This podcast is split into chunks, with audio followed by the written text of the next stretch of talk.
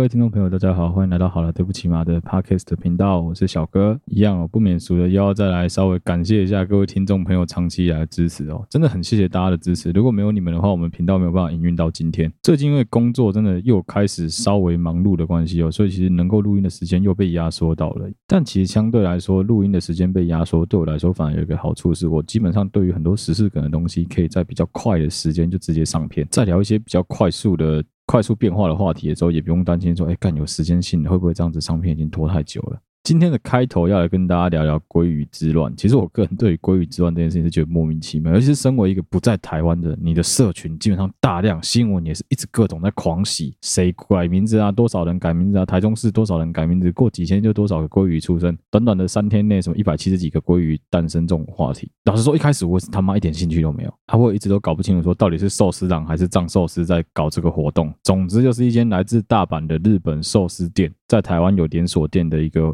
行销活动，他们推出了只要你的名字里面有“鲑鱼”两个字一模一样，身份证确定有一模一样的字就可以，好像免费吃吧？这绝对是一场正面行销的很好例子。不过我相信他们当初对于算计绝对出了很多的纰漏啊。简单说，就他们从来没有去思考过台湾人会有这么贪婪。但是我没有办法否认的是，确实这一次的事件让他们店家得到了相当高程度的媒体关注，所以等于是取得了非常多免费的宣传。不过我得老实说啊，这整件事情在我个人的朋友圈跟整个同温层里面啊，其实不太会有人为了这种投机行为去改名字啊。有很大的原因是，可能我同温层里面有蛮多人对寿司是蛮无感的。寿司真的就不是一个你的首选，说哦，看你今天想吃什么，不知道吃什么时候去吃寿司。对我来说是这样子啊，我基本上不太会想说今天要去吃寿司。不过比起这件事情，还有另外一个我反而 同城蛮多朋友有碰到，甚至是有参与的事情是蛋挞之乱，虾皮购物的蛋挞之乱。这件事反而因为这个鲑鱼之乱，把蛋挞之乱整个完整的盖下来。所以不管是对于虾皮，还是对于肯德基来说，干他们真的是要好好感谢藏寿司的宣传呢，真的是直接帮他们把整个很有可能会造成的很大型的公关危机直接盖掉。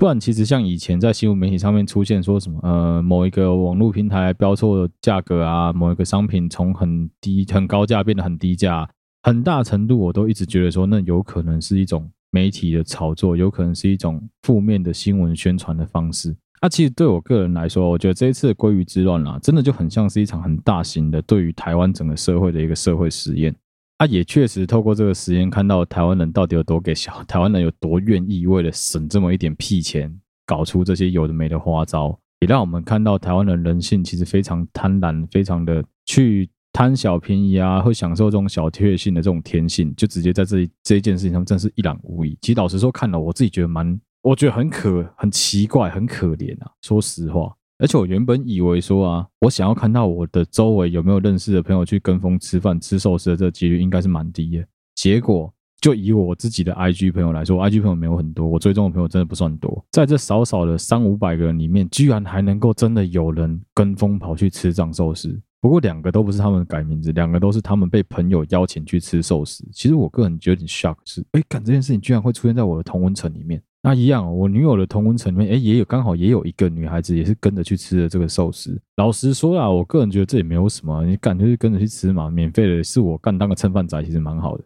本来我以为这件事情没有什么好泡的，但是就在我们截稿之前，我突然看到了一则 IG 的行动，让我忍不住要开干了。不过我得先声明，我自己觉得这个有很大的原因，是因为藏寿司自己没有把游戏规则写清楚，导致有这么多的 bug 产生。啊，这些人也确实是在利用这些 bug，走在一个非常模糊的灰色地带。在我的朋友圈里面啊，有一个常常都号称自己是完美的女生，我就不多泡她平常的操守跟她的外快工作。简单说，她就是有在接外快，而她外快基本上是非法的外快。先来跟大家分析一下这个女孩子的收入好了。这个女孩子平常有在开直播，好像也有在偶尔接接外拍。再加上说，他之前曾经最好的时候有接过一个游戏代言，那游戏代言是有在各大超商、各大媒体平台打广告的那种等级的游戏代言，可能不是什么哦，代言人是他，但至少他是有帮那个游戏拍封面的。基本上那个时候收益，我觉得应该是不会太低。我简单帮他粗估过他的月收入，以平均值来说，很很有可能会有五万到八万块左右。以一般女孩子这个年纪，二十五六岁的女孩子来说，收入相对算蛮稳定，而且算蛮高的。当然，这部分我们并没有算。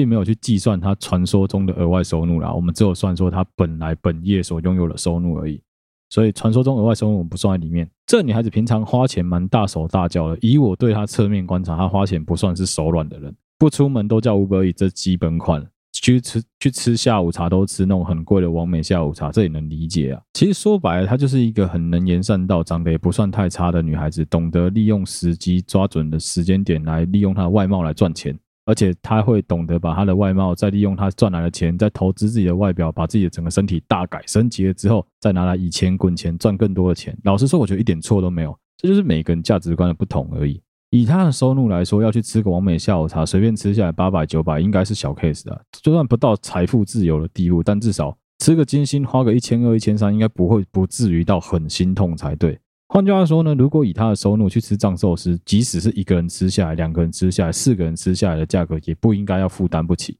结果就在我们这一篇截稿之前，我看到他的 IG 打卡，那个内容真的是直接让我起干，我这整个火直接无名火直接上来。我以为就是新闻媒体在报道，也不会有人真的这么做。他妈真的就有人这么做。IG 打卡的内容大概就是讲说什么鱼肉吃到饱，我白饭一口都没吃之类的这种屁话。不是说好去寿司店是要吃寿司吃到饱吗？怎么变成是吃生鱼片了？而这一点也是我们要提出来严加批评的地方。前方高能注意，我要开始骂脏话了哦！如果你周围有小孩的话，记得这一集暂时先跳过去，不要听。回到家等没有小孩的时候再听，好不好？不然我相信我接下来要骂的脏话，你光是代词要解释给你的小孩听，你就要解释超级久。好，要开始哦！干你他妈顶级九头包哎！操你的海胆鲑鱼卵哎！真的是他妈超没水准的哎！你就因为一间店刚开始没有料想到会有这么多人参与，所以他规定的没有很清楚，结果这些脑子跟尾鱼上腹肉一样软的白痴。真的就利用这个漏洞，欸，有够恶心的，欸！你们到底是凭什么到人家寿司店去放了一大堆白饭在那把生鱼片全部吃光啊？吃完把醋饭全部丢在一边。我跟你讲，我觉得这行为还好，你不要蠢到沾沾自喜还打卡上传，昭告天下说你这么做了。尤其是你有一大票的男粉丝。你知道你这样子做会让别人观感非常非常的不好。其实他等于是完全的把自己跟他自己的朋友贪得无厌的那种行为放在阳光下给人家当免费素材包来剪啊。啊，也的确我剪得蛮开心的，也泡得蛮爽的啊。确实他们在这件事情上并没有违反任何的规则，甚至是台湾的地方法律。但我就跳出来讲一个小故事好了。前一阵子啊，我朋友有一个烦恼，因为他的二女儿啊正在脱离尿布期。他开始在训练他的二女儿，能够自己自由的控制如何什么时间点要大小便。也因为这样子的关系，所以他在家里面必须要准备好几个小的尿斗，就是可以当他便便的那个尿斗。但是比较麻烦的是，因为他家里面的长辈有一点洁癖的关系，所以他那个尿斗没有办法放在他们平常的起居室，就是客厅吧，没办法放在客厅。所以基本上那尿斗就他房间，他跟他小孩的房间一个，厕所有两个，就这样子。换句话说呢，他必须要训练他的小孩子说，他必须要训练他女儿说，妹妹，如果你要上厕所的时候，你一定要先举手跟爸爸说你要大大，爸爸再带你去大大。所以去他家会看到一个很荒谬的画面是，小鬼把手举起来说，爸爸我要大大，大概过三秒他就开始喷，那画面真的很可爱啊，也很荒谬，看起来很温馨啊，小孩子。说爸爸，我要大大，他必须要放下他手边任何的工作，不管他在打插霸也好，他在看电视也好，要把小孩子抱起来之后，手刀往厕所冲，不然你就会看到那个小孩开始在裤子上面滴东西下来。这就是训练一个小孩子对于习惯的养成啊！我不会说这样是对或这样错，总之是他们家的训练方式一样。他有两个女儿，大女儿呢现在已经开始学会自己吃东西，拿汤匙慢慢挖，慢慢挖。他家从他小时候就有这个规则，其实我觉得蛮酷的，但我不会去。不见得会去 follow 他的这个做法，但我觉得他的这个做法有他们的道理在。他为了要避免他的小孩养成了吃饭吃很慢，甚至是浪费食物、食物不吃完的习惯，所以他家的做法是这样子：他老婆跟他会随着咀嚼食物的难易度不一样，去调整他的小孩可以吃饭的时间。总之，大概就是落在半小时到一个小时以内。只要一个小时时间一到，东西没吃完，直接就是收走，也不管小孩吃完没，就是直接收起来。他们希望培养的是小孩子知道说，在时间内把事情做完。也因为这样子的关系啊，其他小孩蛮独立，而且他小孩知道说，还我记得才 还没上小学，我就是幼稚园而已。他小孩就养成了非常好的习惯，是哎，食物绝对不会浪费，该吃完就是会吃完，而且超有礼貌。当然有礼貌是附加，这跟怎么教怎么吃这没有什么屁毛关系。他小孩很可爱，他小孩从小就会跟他就就会跟我们讲说，爸爸妈妈有教不能浪费食物。对，我不会用娃娃音啊，我再用娃娃音应该被人家打。那、你看哦，连一个学龄前的小孩，经过了一点适当的训练之后，他都知道不应该浪费食物了。你们这些已经成年的家伙是怎样？你是脑子被扇贝夹到了，还是怎么样？怎么会不知道这个道理啊？这整件事情真的是荒谬的让我不知道到底要怎么骂比较好，你知道吗？我最后就想说，干你娘的妈，不行，还是要拿出来泡一下，真的太靠北，怎么会有人这么浪费食物啊？不论你是有钱没钱，不论你是财富自由或没有财富自由，都无所谓。浪费食物这件事情就是很严重啊！靠北，你为什么要去浪费这个食物？就吃你吃得完了不行吗？那个醋饭。感觉是他寿司的一部分没，当然最后可能也因为这样子引起了干，我搞不真的搞不清楚到底寿司啊还是藏寿司，对不起，就是总之那间寿司连锁寿司店，我真的很希望他们可以把规则修改清楚。这整个行销上最大的问题就是他们对于整件事情的估算过于乐观了，也因为这样子的关系，有很多人就不管说你当初订定的规则是你可以带多少人去用餐，我觉得都很蠢啊，你应该就只限制他个人可以用餐这样就好了。剩下的人应该五折啊，或是六折吧。你这样子搞，干对你来说也比较好啊。你看他当初，我在猜啊，这个厂商当初绝对没有想到会有这么多台湾人真的改名字，真的跑去跟他们抢这个寿司来吃啊，很像难民，真的超难看的啊。这个女孩子这样子搞，上传到 IG 这个行为，我只能说，看你真的就脑子有病，你真的脑子有洞，真的他妈有问题啊！你要吃屎啊，超不爽的欸，真的。好了，开头很愉快，泡了别人泡了十分钟啊，终于要进入这一集的主题了。这一集要跟大家聊的这内容也算是听众投稿，不过算是我周围的朋友给我的主题，给我的发想。其实我们之前有做过类似的题目，之前我跟 Mike 共同录的 D 卡特别篇，有一集在讲说该不该拿男朋友的钱那一集，跟这一集的题目上是互相呼应的。也因为这样的关系啊，为了避免我自己光速打脸我自己，所以我必须要花一点时间去重新再消化一下我们那一集当初聊的一些内容，免得干真是妈妈把自己脸打到啪啪响。这一集的内容啊，基本上投稿的是一个女生。但是发生是发生在他弟弟身上。当初那一集是女孩子在问说该不该拿男朋友的钱嘛？这一集我们要讨论的是男生到底该不该给女朋友钱？其实当初他投稿给我说，他原始的内容蛮短的。他原始的内容是这样子：原始的内容呢是这个女孩子的弟弟啊，已经跟女朋友分手了啊。分手他们讲的，他弟弟讲的理由只有一个，他弟弟说。他跟他女朋友分手，是因为在今年过年的时候，他包红包给他女朋友一万块，他包给他现金，台币现金一万块。结果呢，这个女孩子开始跟他抱怨说：“为什么我以为你去年包给我一万，今年会包给我一万二？”就是因为他女朋友讲出了这句听起来非常贪婪，跟前面有点呼应的话。所以他决定跟他女朋友提分手。好，如果说我们很片面的、单纯只听到这个男孩子的说辞，说哦，因为我女朋友要跟我要红包，要还蛮多钱的，所以我决定跟他提分手。确实，不管在任何人、任何价值观、任何时空背景底下，基本上应该听到这件事都会想说：妈的，你公杀小，你才大学生而已，你跟我要一万块的红包是三小，我也大学生呢。但是在我侧面了解了整件事情的来龙去脉之后，我突然发现这件这整个故事有个非常有趣的转折是，其实一开始我就觉得怪怪的。为什么我觉得怪怪？因为我自己也是会以前也是会对我前女友很好，会给她金钱上面援助的笨蛋。因为这样子的关系啊，所以其实我在听到我朋友的弟弟在 complain 这件事情的时候，我自己个人的感觉是直接投射在我身上，说：“好好被打脸了吧？干你也是，你也是，好意思说别人？”也因为这样子的关系啊，我自己对于这件事情是有一个截然不同的看法，跟我的其他朋友们有完全不一样的想法。是有一些人跟我想法一样，因为基本上我们就是这个流派，但大部分人都觉得说：“啊，这女孩子不好啊，应该跟她分手。”老实说啦，我只能这样讲啊。冰冻三尺非一日之寒了，不会有一个人敢一开头就直接开口跟你要一万块红包，跟你要一万二的红包了。唯一的可能是什么？唯一的可能你把人家宠坏了。这整件事情有一个很有趣的脉络可以去寻访，你会发现一件事情是：哎，这个小鬼从去年的过年就有给他女朋友一万块红包的这个习惯了。换句话说，他给他女朋友红包的这个行为，今年不是第一年了，去年就已经有做过了。前年有没有交往不知道，但如果有的话，我猜也有给钱。我们来简单提一下这个大学生的生活背景好了，他是个大学生没错，但他是一个不是非常务正业的大学生。换句话说，他有非常多额外的工作机会。我们就先姑且不论他是做怎么样的工作，有办法包给女朋友过年的红包一万块好了。但你就只要思考一个问题就好了：为什么要给你女朋友钱啊？其实这个话题我自己个人非常的有兴趣，因为我因为这件事情开始去问我周围其他跟我同同温层。PR 值跟我差不多的这些朋友，什么叫 PR 值跟我差不多？这件事情不是我要去凑盖，但事实就是这样子。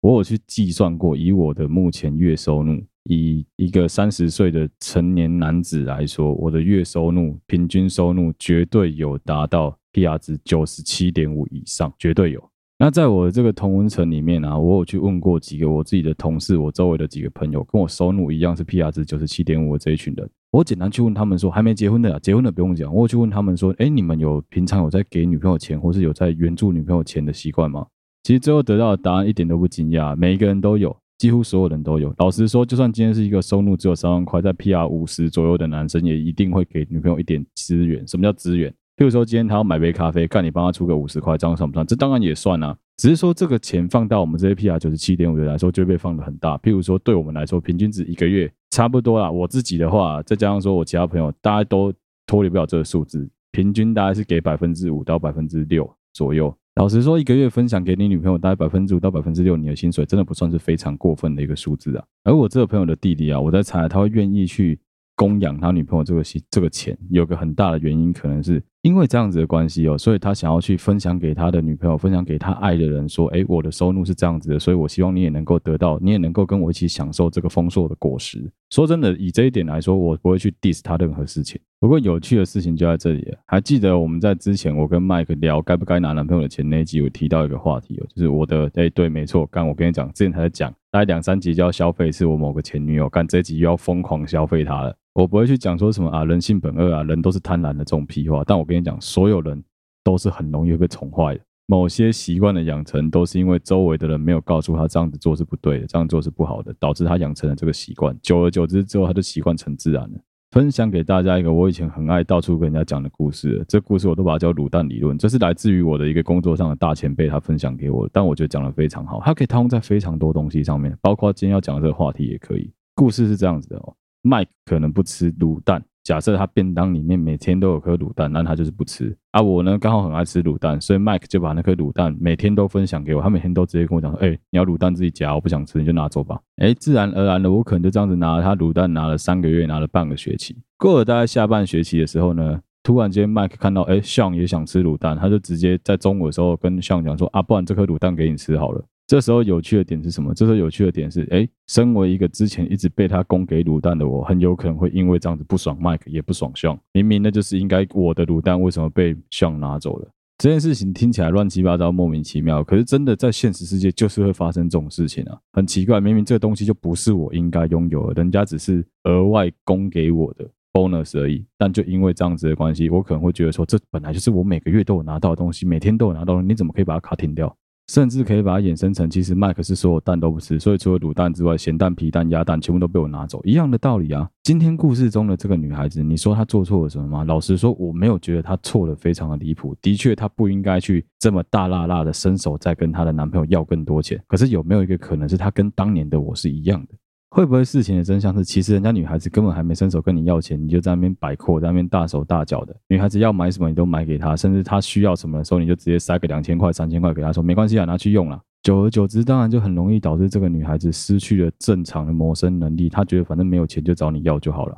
这边可以跳开来讲另外一个故事。前一阵子在跟我女朋友讨论她工作的事情的时候，其实我自己对于工作跟交男朋友这两件事情是我觉得很绑在一起。什么叫绑在一起？这两件事其实是一体两面的。举个最简单的例子，好，你找一份好工作，就跟你挑一个好的男朋友一样，他是能够跟着你很长久，他是能够对你有正向帮助的。找到一个坏的工作，就跟你找到一个渣男是一样的道理，他会凹你，他会用你，他会把你蹂躏到死，但最后你可能什么都得不到。那遇到一个会每个月塞钱给你，在那边装阔、大手大脚的男朋友呢？我觉得这时候就要看你自己的心态是什么。我举一个例子好了，在全世界很多那种排行非常前面的科技业公司，他们在挖角对手。拥有某一个专利的工程团队之后，因为专利还握在对手手上，所以他们把人家挖角过来，他们要做的是什么？他们是什么都不做，在最初始的阶段，一定是直接把你供在神坛上，让你什么事都不用做，爽领甘心，一个月可能就是五六十万加分红下去。为什么他要这样子做？因为事实上他要的根本就不是你的产能，也不太算是你的职能，他要的是什么？他要的是你闭嘴，什么事都不要做。他要的是其他公司没办法再拥有这个专利技术。他不要让他的其他敌对公司掌握你相关的科技能力，而公司的这个想法就跟什么很像，恰恰就跟有一些男孩子跟女孩子他们的想法一样。哎，我今天跟你交往之后，我要把你养得胖胖的、肥肥的，把你养到让你在外面没办法跟其他人再次交往，你就只能依靠我一个人生活。听起来是很幸福，没错啊，能够把一只跳跳虎养成胖虎，也不是一件容易的事情啊。可是如果你是那个被他圈养住的萌宠，你一定要记得一个观念是。你有没有想过，有一天当你年华老去了，当你不再拥有你的这个专利，当你的专利变成是全世界人都已经取得的时候，你的技术能力还有这么重要吗？你的产能、职能没有提升的情况下，你在这个公司有任何的帮助吗？我这个朋友弟弟的前女友，他做错最严重的一件事是什么？是把他的这一这一个贪婪的那一面表现出来。如果是我的话，我可能就会比较像是麦克的做法吧。反正就体验人生啊，你就拿，拿的过程中你就享受它嘛，你就拿你就用，但是你要记得存一点起来，存这点是为了拿来干嘛？防范有一天他真的受不了你的时候，他想跟你分手的时候，至少你已经从他身上得到说你该得到的好处了。当然，这不是一个正常人之间的生存之道，没有人跟人之间是需要这样子叠对叠的，妈的累死！而且其实这边可以来跟大家聊聊，为什么当初我会有想法说，哎，我希望我的女朋友能够跟我享受这一切，为什么会希望她能够过得好一点，甚至为什么会希望说，啊，不然你就干脆少做点工作好了，我来养你就可以了。老实说啦，你敢跟一对方开口说我来养你，这个概念是非常非常可怕的。这也是现在长大的我才懂这有多可怕，当年我当然是不懂。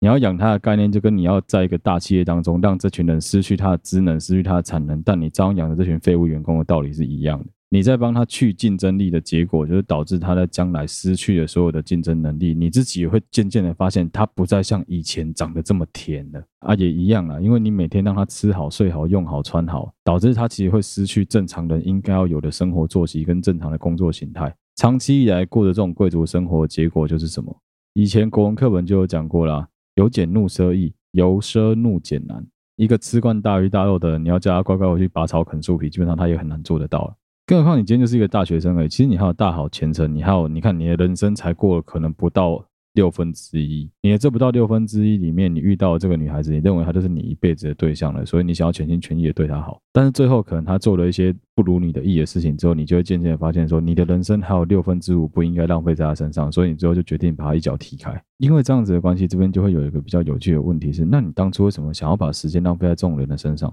像我女朋友对于我们两个人的交往，她很常会提出来一个问题是，她很担心我们两个会有变化。害怕我们的未来会有任何变化，感情上的啊，价值观上的，会有任何冲突跟变化。你只要身为一个成年人，你就应该知道，像我自己，我就会有一个自己心里面一直都有个底，是人没有没有变的啊，不可能不变啊，所有东西都会变啊，差别就是什么变好跟变坏而已啊。我们要做到的就是什么？希望我们的将来都能够越来越好。我相信当初这个小鬼一定是觉得说，他这个女孩就是我命定中的那一个人啊，不然我现在为什么要这样子全心全意的对她好，把我的一切都分享给她？就是你希望说。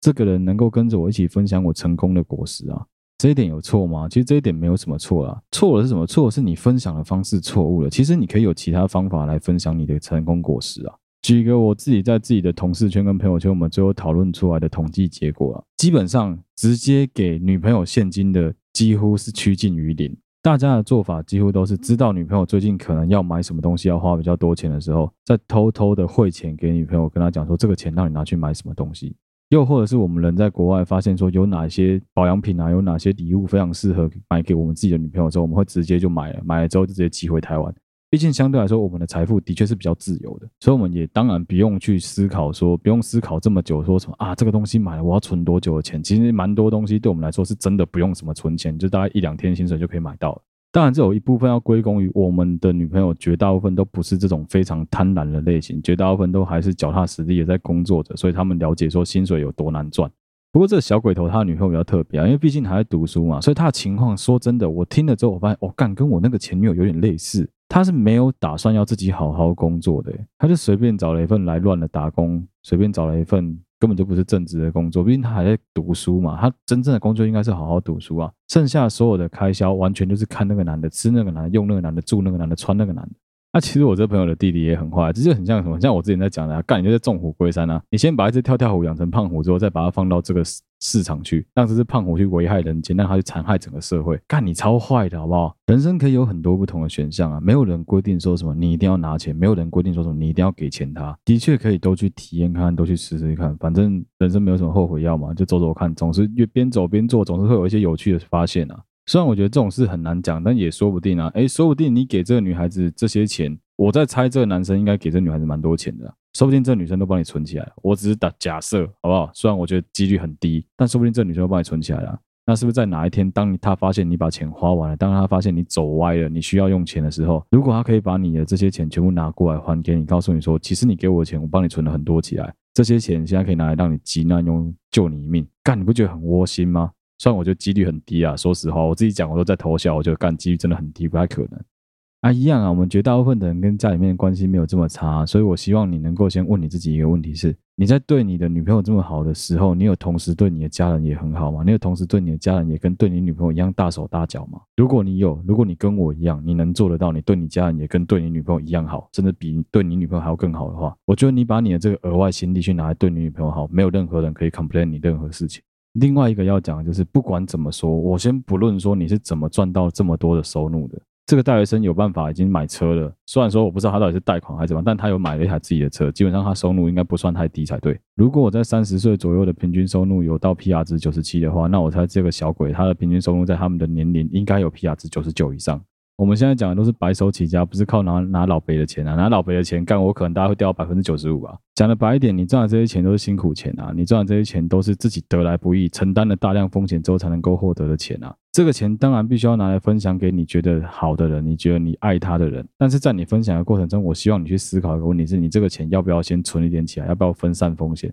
免得你像今天一样不小心干，你就直接最后觉得干这女的有够烂，你想跟他分手。这边可以提一个题外话，Mike 跟 Sean 跟我认识可能就快要十五、十六年以上的时间了，所以基本上我们的人生有一半以上的时间是耗在一起混。也因为他们跟我混久了的关系啊，其实他们都知道，我们大家彼此都知道啊。有时候在听我们抱怨对方感情的事情的时候，不要只听我们自己片面讲、片面支持啊，很有可能每次只要抓我们的另外一半对照来讨论的时候，干讲的都完全不是这一套。一样的道理啊，我也老实说，当初我听到这个故事的时候，我自己是噗嗤直接笑出来，因为我听到我周围其他朋友一直在讨论说说啊，这女孩子好坏，这女孩子怎么可以这样？这女孩子怎么可以开口跟她男朋友拿这么多钱之类的时候，我自己心里面就在想说，诶，我就是看到我小时候的我自己的缩影啊，我不是也会干这种事情吗？所以我那时候心里面是有点慌，我在想说，妈的嘞，这小子怎么跟我一个样啊？不是说你不能花钱在这个女生身上，我再重申一次，真的不是说你不能花钱在这个女生身上，而且我觉得你花钱也很好啊，干她也会因为这样变得更爱你啊？我觉得应该是说。你要花钱在他身上的同时，你必须要先思考的是你要不要花这么多，你要不要砸这么多钱在他身上，还有你要不要跟他说明清楚为什么你要给他这个钱，为什么你要帮他买这个东西，我觉得是要讨论清楚的啦。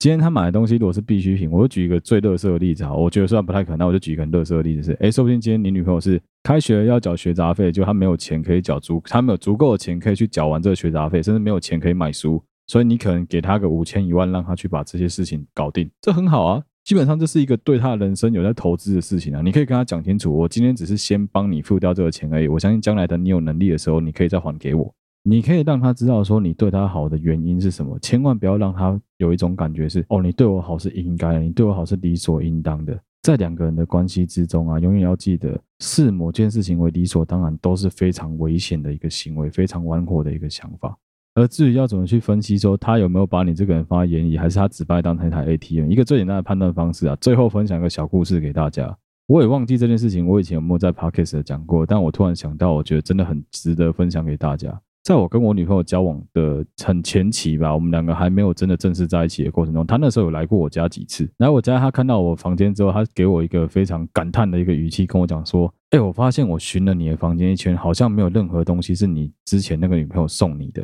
老实说，我仔细的想了一下，在我跟我之前那个女朋友交往的两年多、快三年的这段期间里面，还真的没有什么东西是她送我的。你知道他们，她唯一送我的东西什么？她唯一送我的东西是她去做活动的时候，那个什么三星的那个手机的拇指环，还有什么某一个厂商餐厅的辣椒酱，就这样子。那、相反过来，我对他呢，干我只能说，真的有点像予取予求啊！你俩要手机买手机，要包给包，要鞋给鞋，要衣服给衣服，虽然都不是非常贵的东西啊，但是基本上累积下来的金额也是不得了啊！很好玩的是，在我快要跟他分手的最末期的时候，我自己心里面真的有个感觉，就很像你在拍那个。Frankenstein 那个科学怪人的电影里面，你是那个博士一样，你会有一个突然间回过头，一个夜深人静的过程中，你突然回过头来看这一切，你会有个感觉是：天啊，我到底造就出一个什么样的怪物啊的感觉？所以我才会说，吼，在该不该给女朋友钱的这条路上啊，我算是先驱者，我算是已经面对过这一切，所以我非常清楚这一切到底是怎么运作的。少在那边装的一副好像都是你女朋友自己要跟你要要钱啊，干讲难听都我们自己给小爱给人家钱啊。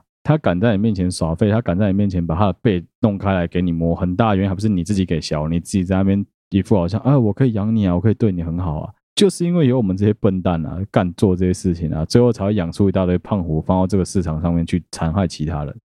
所以说啊，如果说你用我这个判断标准，你发现了你的女朋友跟我的这个前女友一样，她完全没有在为你想，她都只有自私的只有想到她自己的时候，请你要开始停看天去思考说，干是不是可能要停了？是不是可能要开始跟他沟通这一切？不然最后你可能到头来什么东西都得不到啊。那当然讲难听点，如果说最后你的决定是要跟他分手的话，你打算直接纵虎归山，我们大家都没有意见啊。但请你先通知你周围朋友圈的朋友说，这个女孩子要被你放出来了，叫大家离她远一点，小心一点，这是你必须要做的事情，好不好？至少这是你应该面对的课题啊！妈的，你自己放出来老虎，你不稍微处理一下？这整件事情啊，真的没有什么好哦。你该不该拿对方的钱？你该不该给对方钱？我觉得重点是你不应该把这一切视为理所当然，这比较重要。